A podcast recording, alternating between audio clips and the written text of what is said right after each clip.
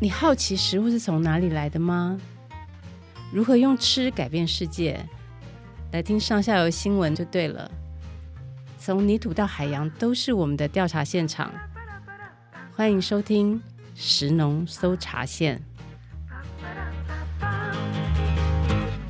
大家好，我是上下游的佳珊。今天我们这集呢是要来好好介绍一个当季的水果，那就是草莓。草莓呢，在台湾是一个人气非常高的水果，它永远都很受欢迎。而且呢，草莓很有意思哦，它一直是一个很梦幻啊、甜美啊的象征哦。想到草莓呢，就会想到恋爱。但是呢，草莓也是一个脆弱的代表哦，就是像年轻人啊，如果说不耐操啊，我们就会叫它草莓族。这个冲突的形象哦，就这样子在草莓的身上哈。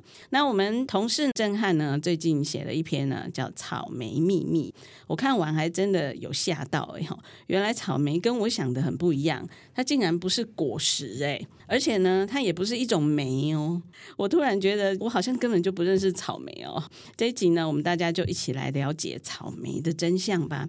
那今天我们特别邀请到的呢，就是苗栗区农业改良场的分场长钟佩哲老师。老师的专长呢，就是研究草莓，已经研究了十五年喽。那我们今天就请老师啊，来为我们揭开草莓的神秘面纱。老师好，呃，主持人好，各位听众朋友，大家好。哎，老师，你研究草莓这么久哦，你觉得草莓是不是有什么特殊的魔力，可以让你沉浸其中？我觉得就像刚刚主持人一开头讲的一样，就是草莓有那种恋爱的感觉，所以就跟你的研究对象谈恋爱这样。对，就是草莓，它确实是一个很有魔力的一个作物哈。嗯、那对农民来说呢，它是一个很高经济的作物；那对消费者来讲呢，它又是一个让人家感到幸福的水果，嗯，所以研究这个作物应该还蛮有成就感的哦。对，因为我本身其实是植物病理的背景，嗯、那到苗栗之后呢，真正的认识了草莓。嗯、那草莓它是一个温带的作物，嗯，对，那它其实呃在世界各地它都有大面积的种植。那台湾虽然只有五百公顷，可是其实像美国啊、日本啊这些。主要的温带地区呢，它其实就有很大面积的种植，哦、对，所以温带作物竟然可以在我们这个副热带台湾长得也蛮不错的哦，这也蛮神奇的。对，这就是一个很有趣的地方。嗯，对，就是它在苗栗大湖的这个地方，它是一个很大面积的种植的一个作物。哦，那我们现在吃的草莓到底是从哪里来的呢？我们这边现在在吃的草莓，其实很早以前，大概在民国四五十年代的时候，嗯，它是从日本引进的。那以前消费者常吃的那个丰香，它其实就是源自于日本的一个品种，然后在选育之后，才在台湾大面积的种植。哦，丰香，对丰富的丰，对，然后香气的香，香气的香。它在日本的时候，他们其实呃很早以前，它是在那个福冈，他们有一个品种、哦、叫 Toyonoka。那那个品种，它后来从日本引进来之后，在台湾适应以后，又从桃园厂他们再重新选育，那变成桃园一号，那就是之前很大面积种植的丰香。哦，所以丰香其实有在精选过，对，有在选育过，变成桃园一号。是，但是我们大家都还是称它为丰香嘛，对。哦，丰香草莓，我印象中它就是真的香气非常非常的香。对，就是如果我们去草莓园采草莓的话，然后回来就是放在车子里面嘛，会整个车子都是那个草莓的味道，真的非常的疗愈哦。但是现在好像比较少丰香这个品种了，是不是？对，大概在三年前，呃，我们草莓产业的那个品种啊，嗯、大概从丰香几乎是大比例的转为香水。香水又是另外一个品种，对，对，香水又是另外一个品种，嗯，对，为什么会有这样的转换呢？主要是因为蜂香它在台湾大概也种了四五十年以上，嗯、那一直以来它都是一个主流品种，嗯哼哼，但是这个品种它虽然非常好吃，可是它也有面临一些病害的问题，嗯。那尤其加上我们台湾是亚热带气候，嗯，嗯，那在夏季育苗的时候，其实是相对不容易的，嗯哼，对，在十几年前又有一个炭疽病的问题，哦，炭疽病，啊，对，就是病害的问题，嗯，所以造成它在育苗还有在定植初期的时候，它会有比较大面积的补植的问题，就是要苗种下去之后，可能因为病害发生，然后再重新的再补新的植株下去。哦，就是。嗯，苗下去，然后就生病了，生病又要补种，对，就拔掉，要重来一次，就挖掉再重种一次。哦，对，所以这对农民来说就是很大的损失了。对，就，就是耗工又损失这样子。哦，那他就觉得这个品种不好，换、嗯、比较抗病的品种嘛。对，就是香水，它是相对比较耐，嗯、那比较耐，然后它又产量比较高。哦，产量又高，对，虽然它的风味没有像蜂香这么好，嗯嗯嗯，对，但是呃，因为它的产量是相对高蛮多的，嗯，对，所以后来转为这个品种。哦，嗯，所以我们现在看到的大部分都是香水了。对，目前如果消费者到产区去采草莓的话，嗯，大概有八九成以上都会是香水这个品种。哇，哎，这其实是一个宁静的革命，哎，就是其实我们每年去采草莓，可能都没有发现到说，哎，草莓已经默默换了一个品种，就在这三年之内而已。对，就这三年之内。哦，是哇，这很有意思哈。那草莓啊，大部分都在苗栗的大湖，对不对？对。老师可不可以讲一下这个大湖草莓的由来啊？为什么大湖会开始种草莓？那因为为什么我们台湾的草莓大部分都在大湖呢？嗯。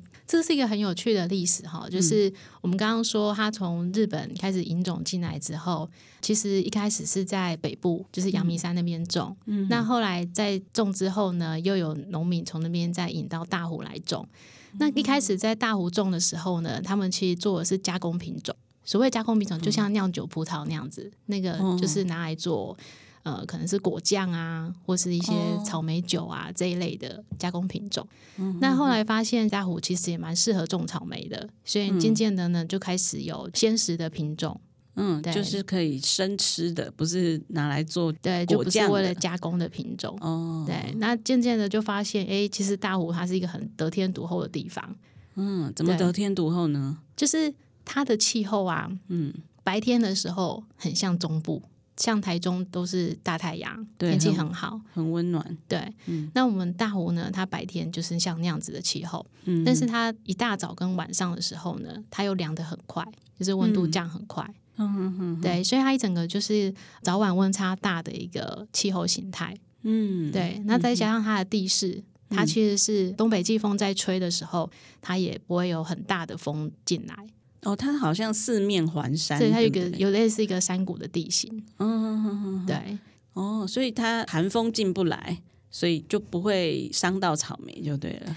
应该是说，就是它在呃整个冬天的时候呢，它也可以有足够的阳光，去让草莓的果实可以充足的转色，嗯哼哼，对，然后又可以有温差大的气候条件，那它的那个糖酸啊，糖酸的比例就是。相当的好，对，所以它的糖度累积也蛮好的。哦，温差好像对于水果来说都是很重要的一个因素嘛。是，温差大的地方种出来水果一定好吃，特别好吃。对啊，那原来大湖就是有这样一个得天独厚的，好像就是一个草莓的摇篮这样的一个环境哈。对。嗯，难怪会变成草莓王国啊！我觉得，因为每次去大湖的时候，觉得很神奇，什么草莓香肠啦、草莓甜不辣、草莓 什么各式各样的草莓口味的东西都会出现，很多的摊贩在卖嘛。对对。哦然后每到假日的时候，大湖就塞车，绝对塞。对啊，所以 草莓的产季就是从好像十二月就开始了。对，嗯，因为香水它开花开的稍微再早一些，所以可能如果比较九月中就种植的农友的话，嗯、可能十一月下旬就开始有采收了。哦，对，那它等于是跨越整个冬天，一直到春天，到我们现在还有，对，到现在还有草莓。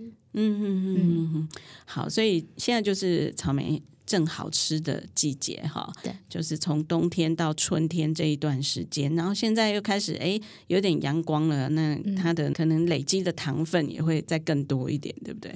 对，因为前阵子下雨下了很久，哦，对，对，那那段日子其实造成草莓还不少损失，嗯，但是因为农民他们很快的就清除掉那些呃受到损害的果实。嗯，那现在再加上阳光，它非常好，所以草莓转色的程度。还蛮不错的哦，所以上一波的灾情已经这个平息了，嗯、已经又长出新的草莓来了。对，因为草莓它其实就是连续采收的一个作物。嗯，对，呃，连续采收的意思，我跟大家解释一下哦，嗯、就是说它同一个植株呢，里面可能有长得比较大颗的，也有长得比较小颗的，也有还在开花开花的，对，这个就叫做连续采收，这样好。对，好，那草莓就是连续采收。其实我想大家如果有去采过草莓，应该。都看过这个现场啦，嗯、就是因为你要在那边寻找那个大颗成熟的嘛，那你也会看到很多还小颗不成熟的，也会看到草莓白色的很漂亮的花。对，嗯，好。那老师，我们前阵子刚好有一个新闻哦，就是说进口的日本草莓啊，有验到农药这样子。那看看起来就是说，哎，在我们的草莓产季的时候，进口的。日本草莓也在同一个时候进来耶，哈对，来跟我们 PK 耶。那其实我们台湾草莓一一开始也是从日本来的嘛，香水这个品种也是日本来的嘛。香水可能比较偏欧美系统的部分哦，对是比较欧美，所以是欧美系统跟日本系统要 PK 嘛。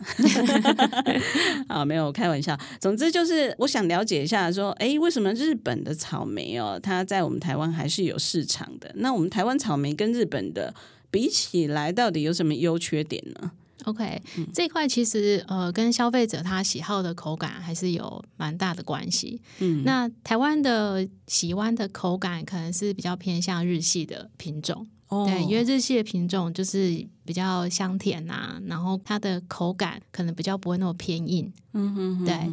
但是因为如果果实它没有偏硬一点的话，它其实就不耐储运。嗯，就等于说它在运输的过程中，它是比较容易受伤的。嗯嗯，对。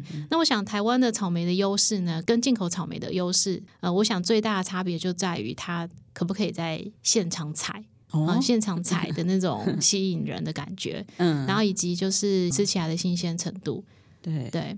那在进口的部分的话，当然如果说大家直接到日本产地吃，我相信各位还是可以吃到非常多。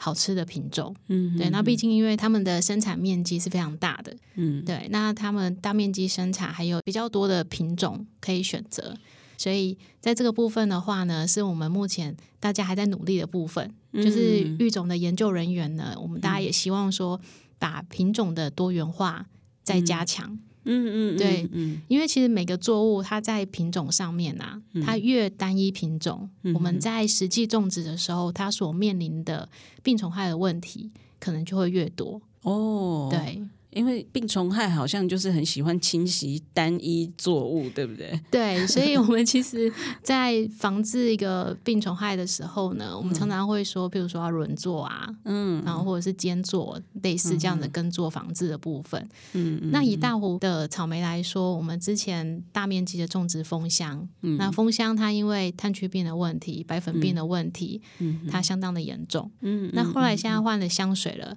但是换了香水之后呢，我们又遇到了新的病害啊！新的是什么病？就是新的叶枯病的这个病害哦，叶枯病啊。对，嗯哼哼。那像叶枯病，我们去做一些测试，就发现了，其实风箱是抗的哦。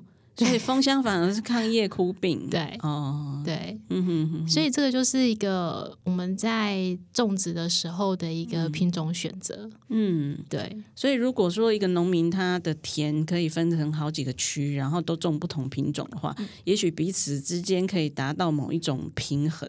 对，嗯、那当然就是因为品种在管理上，它可能会有一些些微的差异啊，比如说肥培的关系啊，或者是因为它对病虫害的耐受性的差异，嗯嗯，那造成说它在管理上可能有一些不太一样的地方，嗯，但是如果说农民他有几分地，那我们就会希望未来的一些辅导方式呢，嗯、是可以增加一些品种的多元化。嗯，那其实品种多元化它的好处就是说，啊，譬如说我们香水，它是一个比较早可以采收的品种，嗯嗯嗯，那我们如果搭配比较晚收的品种，那它可能就是整个草莓产季。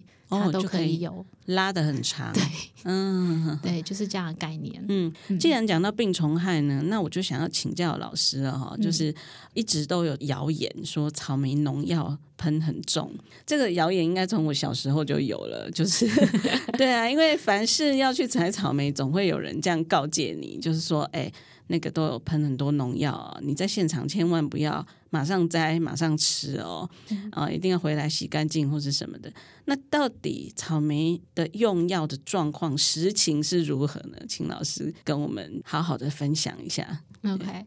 因为其实草莓它确实是很娇嫩的一个果实哈，嗯，它很容易就是受伤啊。它没有果皮嘛，一般的水果会有皮 呀，啊，对不对？皮可以剥掉这样。对啊，就把皮剥掉，你就是放心很多。但是草莓就是没有。对，草莓没有果皮。嗯，那草莓它实际上它在田间呢，它确实也遇到蛮多的病虫害的威胁。嗯，对。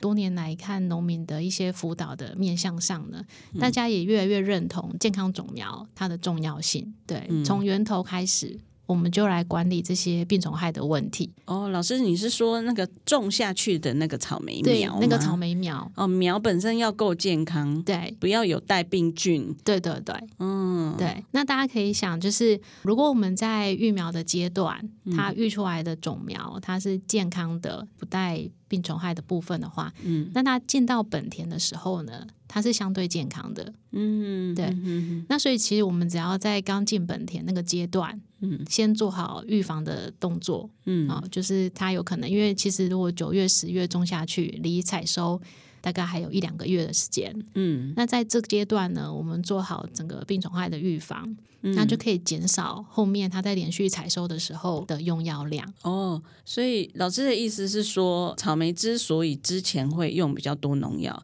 是因为可能用到比较不健康的种苗。如果你这个苗不健康的话，你可能后来你再怎么给它吃药，它都身体就是好不起来呀、啊。对，就像我们生小孩一样嘛。小孩如果身体本来就很健康的话，嗯、你就不用给他吃药。但如果他不健康，你可能就要啊塞很多药给他吃。然后他越吃还是越不健康，这样子。对，就是那种概念。嗯、因为其实如果说一开始的本质它就是比较好的状态的话，嗯，那其实它对田间的一些问题，我们可能是比较容易去解决的。哦，对，好。所以我现在其实也有听到一些农民说，哈，他们呃除了健康种苗很重要以外，他们也会说他们用呃很多。非农药的方式在对抗这些病虫害，对，哎，比方说什么在田里面挂那个捕虫的，嗯，那个费洛蒙，费洛蒙，对，对不对？好、嗯，那或者是用呃微生物的方法，对，这方面老师也可以跟我们解说一下吗？对，其实它的概念就很像我们人体在吃益生菌一样。哦，益生菌听起来就比药好多了。对，因为其实我常常在跟农民分享的时候，会用人跟植物来做一个比对，这样子。嗯，那像人呢，我们。人有人医嘛，嗯、那其实植物也有植物医师哦。对，对，那植物医师呢，他其实就像刚刚您说的，如果说我们在田间，农民他遇到病虫害的问题，嗯、他用一些非农药防治资产，嗯、那其实我们现在有一个就是所谓的 IPA 的概念，IPM 对 IPM，、嗯、它就是综合管理，就是作物有害生物的综合管理。嗯，那它综合管理的概念，就从我刚刚讲的健康种苗。然后还有就是，大家种之前呢，我们其实会请农民他有定期的去做土壤的鉴检。哦，土壤健检，因为那个病菌可能都躲在土里面嘛。对，那一个是病菌它有残留的问题，嗯、另外一个就是农民他在种之前啊，嗯、他会施肥。嗯，对，但是施肥呢，我们不希望农民他是凭感觉施肥。嗯，他应该是有一个合理的数据。嗯，那比如说我今天土壤它可能有偏酸偏碱，嗯，它是不是需要去调整酸碱度？嗯，还有就是说，它今天下肥的时候，它有机质肥料或是呃氮磷钾肥，它该怎么下？嗯，好，那这个其实都是可以从土壤检测的报告里面去做一些事前的评估。哦，对，而且我知道这个土壤检测好像是免费的。嗯，对，这个是各个辖区改良场都有提供这样的服务。哦，对对嘛，所以就像我们人要去做健检一样嘛，对那土壤也要先检查，你才知道你要吃什么药啊。你如果根本没病，干嘛吃药？对，或者是你知道你的病在哪里，你才能对症下药，或者对症下肥嘛。是，嗯，对。嗯、那这个部分的话，就是他知道怎么去下肥之后呢，嗯，他就关系着之后我们草莓的生长情况，嗯、因为草莓它其实喜欢稍微偏酸一点的土壤。哦，对，那它。定植下去之后的土壤是适合它生长的，那自然草莓它在根系的发展上就会比较好。嗯，对。那接着就是呃，我们种下去之后呢，它可能就会做防治了嘛，就是它可能遇到病虫害的防治。嗯，那在我们在呃辅导农民做 IPM 的时候呢，就会教农民说，诶，你在这个阶段是该喷化学农药，嗯、还是要刚刚说的非农药资材？嗯，它其实是有一些阶段性的选择。嗯，对。那如果说我们现在这个阶段呢，我们用非化学农药，它就可以去有效的压抑下来的话，嗯，我们就会建议他用非化学农药。哦，对对，嗯，还有最后在连续采收那个时候，也尽量不要再喷化学的农药了嘛。对，因为这个部分的话，嗯、其实它涉及到呃消费者他的使用安全。嗯嗯，虽然说草莓的化学农药，它的安全采收期都相当的短。嗯，对，但是因为消费者还是希望可以吃到安全的草莓，嗯，所以这部分其实蛮多农友他已经有意识到这一点，嗯嗯，对。那像刚刚讲的有益微生物，嗯，对，就是草莓的呃一些益生菌，对，益生菌，它其实是一个很好的菌，因为这些菌呢，它就是利用空间养分竞争，嗯，对，把病原菌它们。呃，原本想要的占有的空间啊，营养啊，嗯、都先占据掉了，所以是个竞争关系。嗯，对，那或者是他有抑制的一些机制在。哦，就用好菌赶走坏菌。对，那所以像如果说有比较潮湿啊、有雾气的地形啊，嗯、它比较容易发生灰霉病的这种田区。嗯嗯，它如果在比较早期，比如说刚开花或是在小果期的时候，它就会先喷有益微生物。嗯嗯嗯，它其实后续发生灰霉病的情况就会改善很多。哦，所以其实草莓农民必须要精益求精，然后与时俱进，对，与时俱进啊，哈，就是要不断的学习新的技术啊，新的替代的资材是什么？对，那其实农药也是很贵嘛，也是要钱呐、啊，其实还蛮贵的，对啊。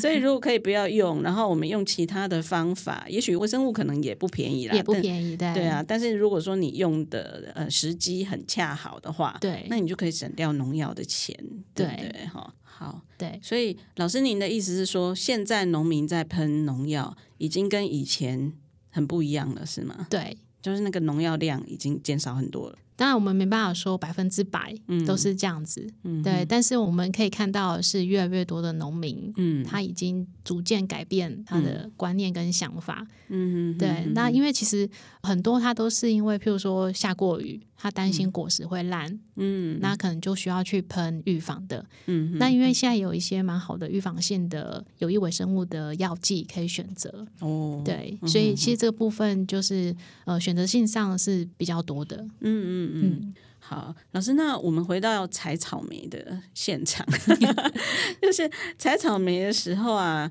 我常常会看到那种呃很大颗，然后形状长得像扇子一样的草莓，然后我就一直想说，这个草莓为什么会长成这样？它到底是不是喷了什么特别的生长激素？对，就是常常会有谣言说这个，反正草莓的谣言很多，就是会说喷了生长激素啦，还是用了什么不该用的药才会长成这个样子啊？这谣言是真的吗？OK，我们首先来看为什么草莓会用生长激素这个问题，然后，嗯，那生长激素呢，它其实不是一个不好的东西，嗯，对。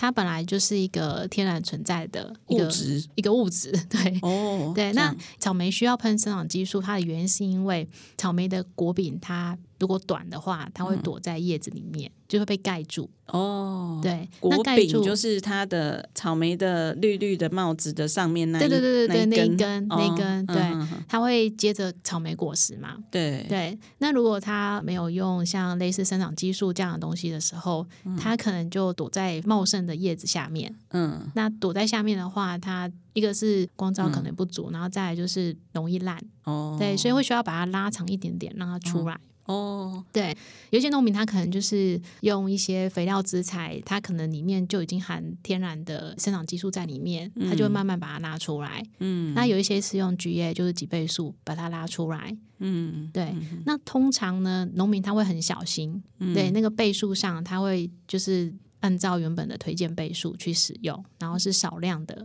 去使用，嗯、让它是慢慢的拉长。所以一般看到的不太会有什么异常。嗯、但是如果有一些农民他不小心用的太浓了，嗯，他就有可能整个往上冲，嗯、就是整个花跟果柄都是往上冲的。嗯、一般我们看到是垂下来。嗯、那您刚刚提到的像扇形果这一些的话，嗯，它其实是在不同的花期。可能就譬如说一起花、二起花的时候，嗯，可能比较容易产生。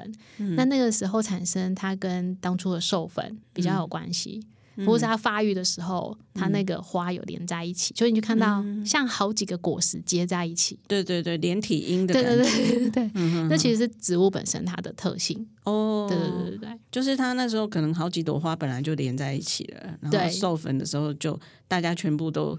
整合在一起，就整合在一起，变成那样子很大的扇形。哦，原来是这样。对，所以它这个是呃畸形，但是仍然是可以吃的，是可以吃的。哦，而且它还特别大颗，对就是味道好像，因为我们吃起来味道也不觉得有不同嘛。对，其实吃起来还好，哦，应该没有太大的差异。哦，嗯，OK，好，所以以后大家就可以放心的采这种。看起来超大颗的，对，这叫什么变变形金刚式的果实这样子。对 好，那老师刚刚有讲到生长激素的问题，就是。的确会，呃，有些农民会用，但是这个这个用意是在拉长草莓的果柄，对，让它不要被叶子盖住，不要照不到阳光，反而会有更多病虫害嘛。对，对，对，这个都是合法推荐使用的。哦，这是合法的。对，好，那老师我还有一个问题哦，就是我们去采草莓的时候呢，有的草莓是长在地上的，有的草莓是好像盆栽一样，就是高架的。对，那还有在温室里面的，嗯，这到底差在哪里？OK，嗯，它其实各有优缺点啊。嗯，呃，大家可以去产区的时候，可能看到大部分都是露天地面上的栽培。嗯，哦，那就是最最多，然后那个就是一直以来比较多的农民他会这样使用。嗯，对，那会逐渐发展出高价化的部分的话呢，是因为离地栽培的部分，它用的是全新的介质。介质是什么东西？呃，就是。譬如说，我们在育苗的时候，嗯、那个育苗的盆钵里面，嗯、它装的就是像泥炭土啊、野签啊这一类的。哦，椰子丝的那种，对对，椰壳去做的那一种，对对对，对，哦，就像我们平常在种花花艺花卉作物那一种，哦，那种叫介质，对介质，嗯、哼哼哼对。那那个高价栽培的大部分用的都是介质，当然有一些可能它会用土，嗯、可是土很重，嗯，对。然后还有一些排水性的问题，所以一般我们的高价介质呢，可能就是有泥炭土、野签呐、然后珍珠石、蛭石这一类的，嗯它就是要让它去调整成一个比例，嗯、然后让它可以维持它良好的肥分，嗯、还有让它排水透气性是比较好的。嗯，对。嗯、那所谓的这样子的离地高价栽培呢，一个最大好处就是农民或消费者他在采的时候，嗯、我就站着采就好了。嗯，我就不用弯腰。对对对对，不用卑躬屈膝。对对对，就是不用很辛苦的在地上采。是。对，那再来就是高架，它另外一个好处是它的通风比较好。哦，对，植株在上面通风比较好，所以比较不会得病吗？对，就是相对的病虫害发生情况会比较改善。哦，对，那它有没有缺点呢？呃，它的缺点的话，可能就是因为土壤它原本它就保有充足的微量元素，嗯，对，那微量元素呢，它就是对作物来讲也是一个蛮必须的营养来源，嗯嗯嗯，对，那高价部分的话呢，它可能就是需要适时的补充。哦，它就通通都要用人为来补充就对，对，它需要用人为的方式去补充营养来源。嗯嗯嗯，对，所以在这部分的话呢，可能就在肥配管理上就要特别注意。哦，所以也得要厉害的农夫才能用这种方法，因为他要很清楚这个草莓需要什么东西，对，需要它的条件，对，还要补进去给他。那如果是长在土里的草莓，当然还是要照顾，对，对，也是要照顾啦。只是说它本来的基地的营养就比较充分一点。对，嗯，对，相对我们比较少在土根的那个栽培田区看到微量元素缺乏的问题。相对之下，那高价草莓就比较有可能会出现。对，如果说肥培管理上比较不够适当的话。老师，那温室呢？温室好处就是下雨不会下到草莓身上，对不对？对，温室的话，嗯、像我们就前一阵子的雨呢，嗯、我们就有农民跟我说：“哇，嗯、我们这几年来终于感受到温室的好 哦。你感觉做温室的农民不多哎，其实不多，因为很贵吧？对，因为其实造价蛮高的。嗯，那以大湖地区来讲，我们目前可能不到两公顷的面积。哦，那真的很少，是真的很少。嗯哼，但是因为当初温室它的存在价值，就是为了面对这种气候变迁嗯的问题。嗯哼，对，所以其实它真的一个好处就是可以遮风挡雨。嗯，对。当别人都没有草莓的时候，你有草莓，哇，这个价格就不菲了，就不用撑着伞才是草莓这样子的概念，啊，就把那个温室的钱赚回来。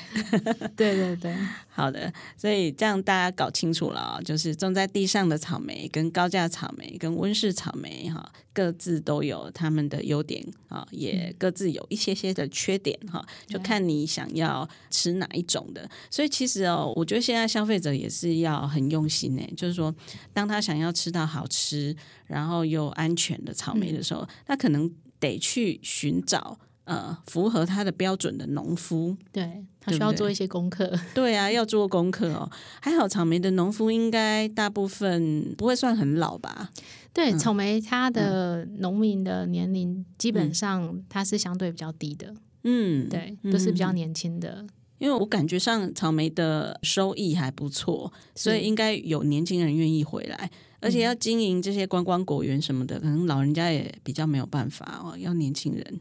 对，因为我们看到大部分都有第二代的回来、嗯、哦，对，那第二代回来就是他可能就有不同的行销方式，嗯嗯嗯，对，那那个收益的话就相对会再提升这样子。嗯，所以农夫也都会在网络上面，呃，可能建置自己的网站啊，然后让大家了解他们的草莓的栽培管理的过程啊。对，所以大家可以在网络上去寻找哈，就是哎，你看起来这个农夫好像很认真，然后就可以在假日的时候去他的果园去采嘛。对、哦、对，嗯，这样听起来草莓的前景还蛮不错的诶，因为我们常常 在做农业题目的时候，有时候都觉得好心酸哦，就是感觉都高龄化啦，然后呃怕没有人回来接啊。那看起来只要你这个东西有未来，赚得到钱，嗯，然后感觉上是大家喜欢的哦，然后诶，草莓又很特别，它是热闹的。就是他，他不是寂寞的农夫自己在那边默默一锄一锄的耕耘，他是很多人会来给你捧场的哈。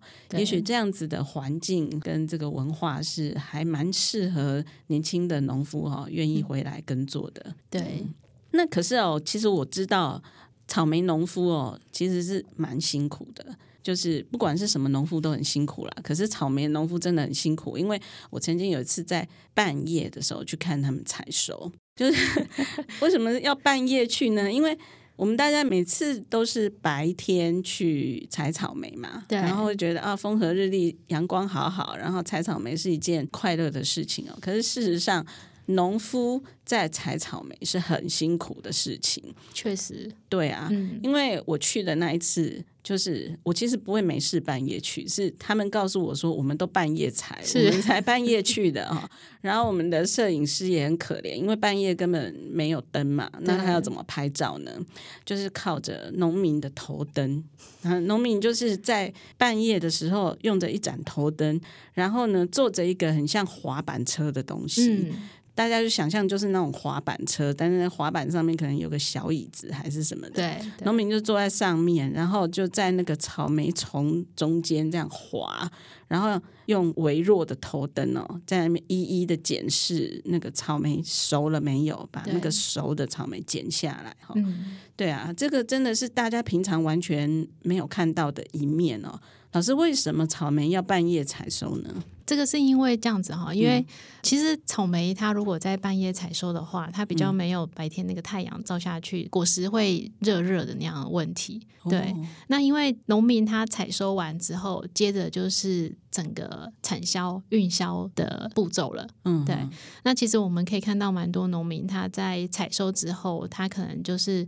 呃，要交到中盘商那边去，然后中盘商可能就直接进冷链的车子，然后就上台北一四二市去拍卖了。嗯，那我们也有一些农民呢，他是半夜采完之后呢，他会先放到冰库里面，就冷藏库。嗯，那冰完之后，他隔天再拿出来，嗯，再一个一个挑过，然后才叠盒子。嗯，对，那所谓叠盒子，就是有一些共同运销，他们是，比如说十二颗一盒啊，十六颗一盒那样子的，嗯，它会有不一样的装的方式，嗯哼，对，那这是后续就是要做运销的部分，嗯，对，那所以其实草莓如果是在半夜采收的时候，它比较没有那个冷热交替的问题。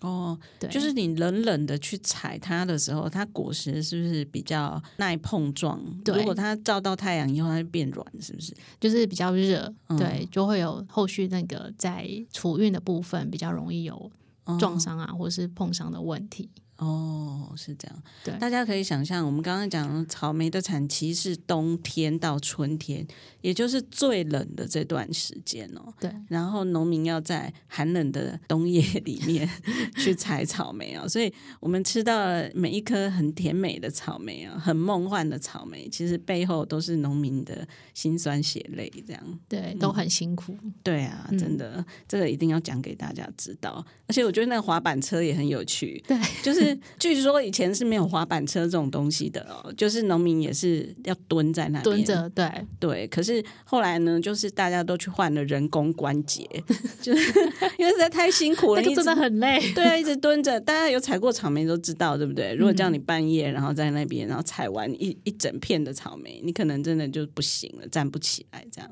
对，那所以。后来就有人发明了草莓小车车，这样，嗯、然后就可以坐在小车车上面，至少可以坐着哈。然后下面有滑轮，可以那很重要。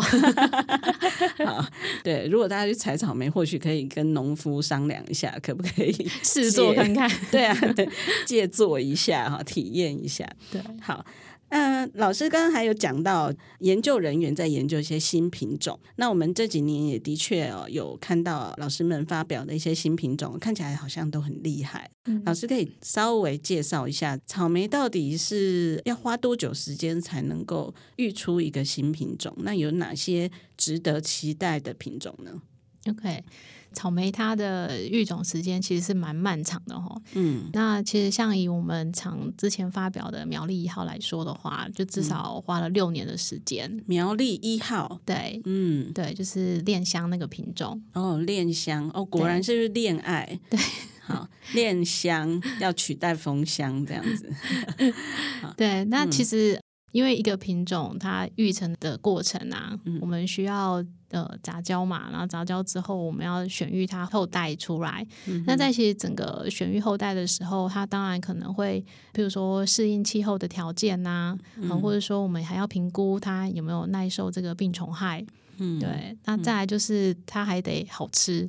嗯，对，对，好吃很重要。是。然后再来就是产量。嗯，因为农民他如果产量不高，嗯，其实对他们的经济收益影响蛮大的。对，对，所以我们在整个育种的过程，其实需要考量蛮多的条件，嗯哼，然后再去培育出可能一个比较理想的品种。那现在还有在持续育新的品种吗？有，我们其实一直持续的在育种的部分，嗯、但因为它的时间其实是相当长的，嗯嗯，对，所以我们呃，除了看园艺性状啊，就是说，哎、嗯，这个品种它的植株，比如说直立型啊，还是匍匐型。嗯匍匐型就是说，像蜂箱，它就是一个比较下垂的一个品种，它植株看起来就是比较趴在地上，趴在地上的感觉。嗯、哼哼，那香水啊、恋香啊，它就是属于一个比较直立型的品种。嗯，对，就是比较看起来站着的，比较挺一点。对，比较挺的。嗯哼，那它会有一些这样的植株的特性呢，它可能会影响，比如说它后续的病虫害管理的一些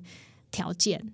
哦，对，比如说它比较塌的话呢，嗯、它可能就是在通风度啊，或者是我们在喷药的时候呢，可能就不是那么好喷。哦、那比较挺直的那一种呢，嗯、它可能就是比较好喷的。嗯嗯嗯，对。其实一个草莓它的一个品种啊，嗯、我们在调查的时候呢，它是有一个大概五十个性状的调查表要去看。哦，对，而且还得观察两年。嗯就是看它的稳定性啊，嗯、哦，这些是不是都符合我们的需求？嗯，然后还要在产区试种，嗯，对，它试种都 OK 之后呢，嗯、我们才会去推。所以都是万中选一啊。对，其实不是这么容易。对啊，听起来真的老师真是辛苦了。而 且如果还要符合所有农民所期待的要件，嗯、对啊，对，其实蛮难的。真的，你一定要比现在的好嘛？对、哦，对啊，而且又要好吃。其实老师刚刚有讲嘛，现在的香水虽然好像看起来比以前的风香还要抗病，嗯，可是呢，它又有其他的新的病出来。对而且它的呃风味也没有像蜂香那么好，所以我们蛮期待在不久的将来可以再来一次宁静的革命哦，再 再换成更好吃然后更健康的品种。对，我们也蛮期待的。嗯嗯嗯嗯，好，老师，那最后还是跟我们分享一下哦，怎么挑草莓，然后怎么洗草莓，怎么保存草莓的方法。OK，呃，其实我们家的小朋友也很爱采草莓。哦，对，就是每年草莓季，我都会带他们去采草莓。那去的时候，我就会先教他们，就是怎么去挑。嗯，那其实挑草莓呢，你就是看它的转色，它熟成的程度，就是颜色都很均匀的红，嗯，然后看起来是有光泽的。嗯，对，那可以挑那样子的果实。那其实我们也不见得越大越好，或者说小的就不好吃，因为其实呃，适当的大小，我觉得吃起来都还不错。就是大小不那么重要，对，就是、颜色跟光泽度比较重比较重要。但当然，有些消费者他很喜欢吃大的，嗯，对对对，大的都比较贵，有种满足感。对啊，因为我们去超市买的时候，那个同样一盒，可能同样的重量，大的就是比较贵嘛，小的就比较便宜。所以，如果赵老师这样说，买小的就好了。对，其实还蛮好吃的。那草莓又没有籽，对不对？对。嗯。然后，其实我们在剪草莓的时候呢，嗯、就是其实农民也都会教，因为呃，一般其实农民自己采草莓，他不是用剪刀剪，我们其实有个角度。它就可以折下来了，嗯、但是因为消费者他没有很常采，哦、所以他并不清楚说那个角度跟力道。嗯，对。那所以一般入园去采草莓的时候呢，是会用剪刀。嗯，那剪刀的时候，大家就记得教小朋友，在采的时候那个地头要剪到最底，哦、就是那个草莓的果实上面会有绿色的那个像萼片那样子的小叶子嘛。对。对然后它的那个果柄呢，它其实是连接到草莓的蒂头那一边。嗯哼，那其实把它剪到底，它到时候装在盒子里的时候，才不会去。刺伤对，戳伤其他草莓果实，因为小朋友他其实很开心，他在剪的时候呢，对，常常都会留下一小节，对，对对，即便每年去采都忘记。哦，哎、欸，这招很重要，这个真的是 pebble 哈，对，要剪底下一点，就刚好剪到那个帽子的上缘，就把它剪到底起来这样子。嗯，然后我都会跟小朋友说，看好再采。嗯，就是不要摸来摸去的，看来看去，嗯、这一颗挑过又挑下一颗，对，那样对农民其实是一种损失。嗯，对，所以其实采草莓呢，它对家庭来说，或是对小朋友来说，它其实是一种教育，嗯、有点寓教于乐的感觉。比如说，如果我们有看到一些病果，我们可能会跟小朋友讲，你可以试试帮农民一起清掉。对，哦、这也是举手之劳。哇塞，对这个太专业了。对，但是就是不要踩了，嗯、就不要又丢在园区。哦，对对，而且真的不能乱摸，真的。对，我们以为我们这样摸一下好像没有关系，嗯、其实它的表面的表皮是非常脆，真的很脆弱。对，很脆弱，你稍微摸一下，它可能就已经损伤了。对，那你把它放在那里没踩，哎，它可能这个果实接下来，它就会开始有问题了。对，嗯嗯。那当然，采完就是最开心的享用的时候了。嗯，对。那其实我们就建议直接就是清水冲一冲就可以了。嗯、要冲多久哈、啊？我我其实都水流冲过而已。哦、老师这么放心，那我们也就放心了。对，就是冲干净，嗯、因为其实上面可能就是一些灰尘啊。嗯，对，就冲干净就可以吃了。哦、对，这样子。那最好的保存方式就是保存在肚子里。哦，采完回来赶快吃掉就对了。对，赶快吃掉。哦。对啊，因为感觉上草莓在冰箱里面，就算你有盒子装，它还是会慢慢的，它还是会渐渐失水。对，它会丧失它的光泽。对，嗯哼，对。那其实就趁新鲜吃完。嗯，对。那其实我想，草莓对小朋友魔力其实是很高的。嗯，对。对，通常我们亲戚去采草莓，都告诉我，嗯。马上都吃完了。真的，草莓真的人气超高，然后小朋友超爱，对，而且你也不用担心他不吃，然后还要帮他处理什么的，完全都不用，完全没有这种问题。对啊，啊，对对对，那最后再问一下老师，老师，草莓其实不是莓吗？它是什么东西啊？哦，它是，因为它是一个聚合果。聚合果是什么啊？这是一个嗯、呃、发育出来的一个，嗯、就是其实也不称为果实嘛。它不是果实，对，对对，它是它就是花出来的一个聚合果。嗯、然后它真正的果实其实上面那个像种子的东西。哦，那上面的那个籽才是它的果实。对对对，哇塞，这。这好惊爆哦！好，听完这一集哦，大家都长知识了哈。呃，有没有觉得说粉红泡泡有点破灭呢？以为自己是很懂草莓了哈，就是常常在采草莓，已经算是有到过现场了哎，对，对不对啊？其实草莓是非常神秘的哈，对对啊，而且它真的是一个很娇弱的作物哈，从种植到运输都很不容易哦。对，那我们台湾在一个这个副热带跟热带交界的岛屿，可以吃到这个温带的草莓，真的是很幸福的事情。呃，希望大家听完草莓这集呢，如果要去现场采果的话呢，记得要先上网搜寻一下哈，看有没有比较厉害，然后比较有理念的农民。那也可以看一下我们上下游的报道哈，我们过去也报道过一些呃，就是比较简要种植哈，希望朝着啊、老师刚刚讲的 IPM 的这个呃做法，还有就是用微生物在代替农药的农民哈。好的，今天我们节目就到这里哦。如果说你听完呢，觉得很实用、很喜欢的话呢，请您务必要追踪一下我们食农搜查线啊、哦。那也可以到我们上下游网站啊，给我们赞助一下，让我们记者呢有更多的资源呢、哦，去做出更好的报道哈、哦，对这个社会、对这个土地都有用的报道。好，今天非常谢谢钟老师啊、哦，跟我们分享草莓的故事。老师，谢谢您哦，谢谢主持人。好的啊，那就谢谢大家的收听喽，我们下回见，拜拜，拜拜。以上内容是由上下游新闻团队制作，我们是一个线上媒体，特别针对农业、食物跟环境制作每日新闻与深度的调查报道，欢迎大家上网搜寻上下游新闻市集。啊